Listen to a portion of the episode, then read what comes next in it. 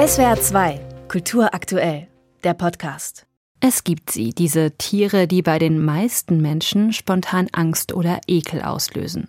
Wir zucken fast instinktiv zusammen, wenn eine Wespe uns vorm Gesicht herumfliegt oder ein achtbeiniger Schatten, vielmehr ist es ja meistens nicht, hinterm Sofa verschwindet. Spinnen, Quallen, Schlangen, Haie, allesamt Geschöpfe mit mehr als zweifelhaftem Ruf, betrachtet man sie als durchzivilisierter, neurotischer Mensch. Zu tief sitzt unsere jahrhundertealte Abscheu. Da reicht es nicht aus, einfach die faszinierenden Eigenschaften von Spinnfäden oder den perfekt für die Unterwasserjagd geformten Haikörper zu betonen.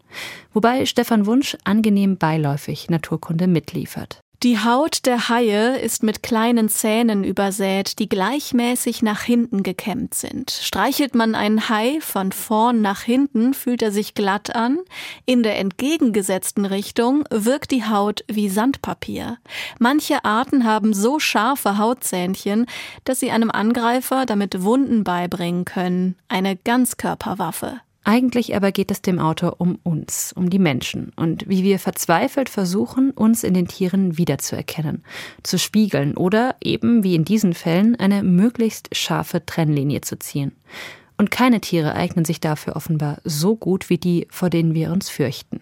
Mit Hunden ist also gut ein Untertanenstaat einzurichten. Für die Revolution dagegen eignen sie sich nicht. Mit Hyänen verhält es sich umgekehrt. Sie unterwerfen sich nicht, sie taugen nicht zu Knechten. Das Wolfsrudel bildet sich um ein Elternpaar herum und ist im Grunde eine Kleinfamilie, bekanntlich die Keimzelle staatlicher Ordnung. Hyänen dagegen sind in größeren Verbänden unterwegs, die man sich geeinigt hat, Clans zu nennen. Sie werden von Weibchen geführt, die patriarchale Dynastien begründen und aufrechterhalten. Wir Menschen, schreibt Wunsch, hätten nie daran gezweifelt, dass Tiere nicht einfach nur da sind, sondern auch etwas bedeuten.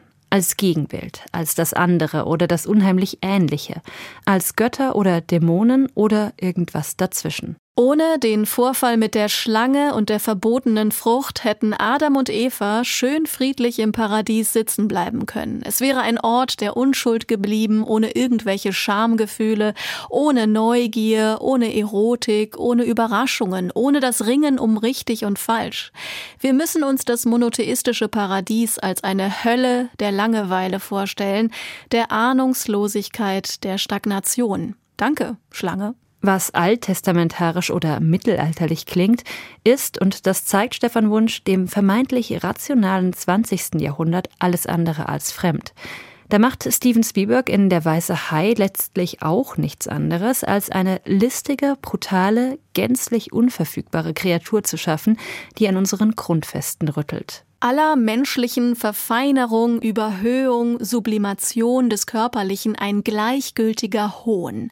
Die schiere Möglichkeit des Hais ist ein Dementi aller Poesie und nur ein Narr könnte davor nicht die allergrößte Angst haben. Das alles hätte angesichts eines Schnelldurchlaufs durch die Kulturgeschichte der Tier-Mensch-Beziehungen ein überladener Text werden können. Doch Stefan Wunsch schreibt seine Menschenkunde mit leichter Hand.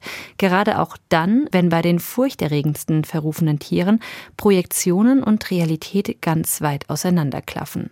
Zum Beispiel, wenn bei den Dreharbeiten zu Der Weiße Hai das mechanische Ebenbild des angeblich effizientesten Killers der Weltmeere nicht einmal schwimmen kann. Bruce hatte sich nämlich bereits am ersten Drehtag nicht als seetauglich erwiesen und war schon beim Stapellauf umstandslos auf den Meeresgrund gesunken, von wo Taucher ihn bergen mussten. SWR 2 Kultur aktuell. Überall, wo es Podcasts gibt.